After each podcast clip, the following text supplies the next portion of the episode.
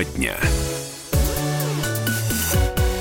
Ну сейчас самое время обеденного перерыва, для кого-то, кстати, еще и перекура. Но начну а, следующую тему, немножко помучая вас цифрами. Среди курящего населения России, по данным Минздрава, около 70% хотят бросить вредную привычку. Активные действия предпринимают лишь 40% курящих, а удается бросить курить всего лишь 5%. Еще раз обращаю ваше внимание, речь идет о курящем населении нашей страны. Ну и, соответственно, остальные, а, ну, а, те, кому не удалось бросить курить, сдаются курить э, начинают опять, э, максимум, ну, пару месяцев продержатся и э, опять втягиваются в эту довольно ну, скажем так, для некоторых э, неприятную, а для кого-то очень даже приятную э, привычку. Ну, а действительно, чего же неприятного, когда, во-первых, бегаешь с рабочего места вполне на официальных основаниях, ну, перекур-то никто же не отменял, плюс к этому в курилке еще и с э, коллегами встретишься, что-то обсудишь, вот, пожалуйста, кажется, что ерундой занимаешься и здоровье вредишь, а нет, решаешь в том числе и деловые вопросы.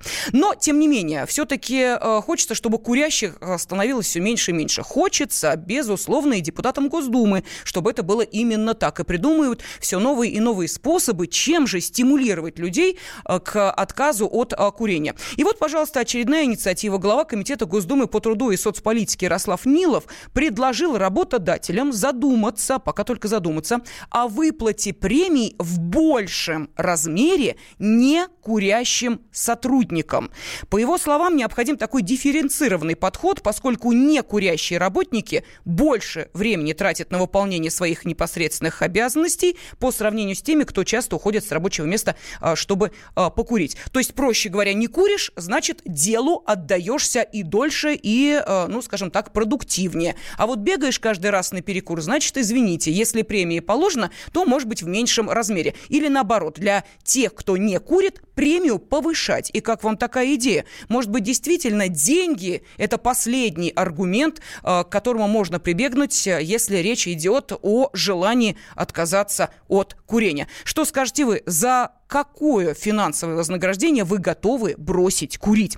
Пожалуйста, телефон прямого эфира 8 800 200 ровно 9702. Ну и можете э, комментарии присылать на WhatsApp и Viber плюс 7 967 200 ровно 9702. С нами на связи э, клинический психолог, гипнотерапевт Ирина Коржаева. Ирина, здравствуйте.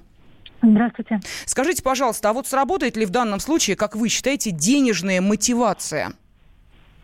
Наверное, смотря какая, за 10 рублей, наверное, никто не бросит курить, а если это будет приличная сумма, то многие как минимум задумаются об этом и будут пытаться. Ну, а приличная, ну вот по вашим меркам, да, сейчас я уже спрашиваю не психолог, а жителя нашей страны, по э, вашим меркам, вот приличная сумма не в цифровом измерении, а в процентном от зарплаты, это сколько? Один процент, пять, десять? Ну, это же тоже зависит от зарплаты. Если там зарплата 15 тысяч, то эти 10% будут ни о чем. Да, если зарплата 500 тысяч, то эти 10% будут очень даже неплохо. Слушайте, при зарплате в 500 тысяч, я думаю, что... Да, хотя нет, вы знаете, эм, да, топ-менеджеры курят и смолят, э, так что мама не горюй. А, но и вот а, скажите, не кажется ли вам вот все-таки, да, сейчас я обращаюсь опять же к вам как к клиническому психологу, что денежная аргументация – это скорее уже последний аргумент, когда все остальные используем. Но вот нет такого ощущения, что это, знаете, как от отчаяния. Вот э, когда мы э, говорим ребенку, ну на тебе за пятерку, э, там 100 рублей э, и э, радуйся, потому как э, иначе он учиться не хочет. Ну, э, здесь, конечно, нужно, во-первых, комплексно. Это похоже на последнюю судорогу, да, попытку что-то изменить. Хотя на самом деле такая практика применяется в Европе, да, и в Америке, во многих странах. А методы кнута, они у нас в нашей стране применяются достаточно давно. Во многих фирмах, предприятиях уже не разрешают курить на территории и там, лимитируют время на курение. Вот. И здесь э, это может, ну, это поможет, но поможет при условии такого комплексного подхода, потому что на данный момент у нас выгоднее курить. Как вы говорили, то есть до, до этого те, которые, те люди, которые не ходят в курилку, они не имеют общения в коллективе и не решаются многие вопросы. Все сплетни, они все в курилке. Большинство даже моих пациентов, которые ко мне приходят, начинают курить в армии, потому что, вот прям цитирую, это единственный способ не отжиматься. О, А что, те, кто курит, те не отжимаются? Да. Вот, ну, как Слушайте, вот, я, мы с вами, вот конечно, в армии не были, верим на слово. Верим на слово. Но вот очень многие, да, начинают курить в армии, потому что это возможность отдохнуть. Слушайте, ну это И ерунда, люди- мне кажется, чистой воды. Э, Я думаю, что, ну, хотя вот сейчас дадим слово мужчинам. Вот а, давайте, кстати, Ирина, их спросим. Это армейские байки, это отговорки ваших клиентов? Или все-таки действительно и так, кто курит, тот не отжимается? А, Георгий из Екатеринбурга сейчас с нами на связи. Георгий, здравствуйте. Добрый вечер. Добрый вечер. Вы в армии служили? Э, И да, и нет. То есть я офицер запаса, но в армии не служил. А, Тем не менее, все-таки армейские привычки, вы знаете, скажите, вот у нас тут с Ириной вопрос. Э, Ее э, пациенты говорят о том, что в армии начинают курить для того, чтобы не отжиматься. А что, действительно, те, кто стоят в сторонке и курят, они не выполняют упражнения на плацу? Ну, Я был на сборах был два раза, но такого не было. То есть, как бы, не было такого просто. А, у вас такого Чем не было. Хорошо, ладно, но вы человек курящий или нет?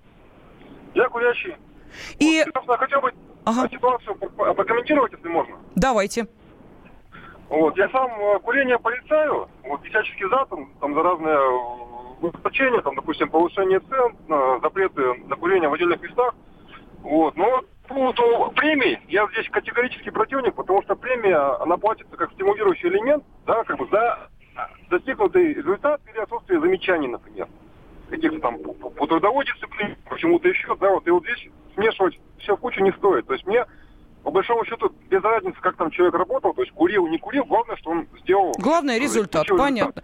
Спасибо, спасибо огромное, Георгий. Ирина, что скажете? Э, Действительно ли работодатели э, не стоит зацикливаться именно на курящих сотрудниках? Ну, здесь тоже нужно смотреть, кто и по какой причине не курит. Если это какие-то, ну, такая сфера, например, как строительная, да, то люди чаще курят, и то, что вот уже обсуждали, а, решается в курилке. Если человек работает хорошо, есть, есть просто такая категория людей, которые могут, может вообще на работе не появляться, но при этом работа будет сделана. Ну, А, слушайте, давайте еще про фрилансеров. Понятно. Спасибо огромное. Клинический психолог Ирина Коржаева была с нами на связи. Нам пишут, э, э, для меня денежная мотивация не работает. Не смогу бросить курить. Шесть раз пытался, итог один. Курить продолжаю. Курящим премию больше. У них дополнительные расходы на сигареты. И вот еще из Ставрополя Олег написал, а у нас руководитель пообещал единственному курящему сотруднику новый автомобиль, если он бросит курить. Так он не бросает.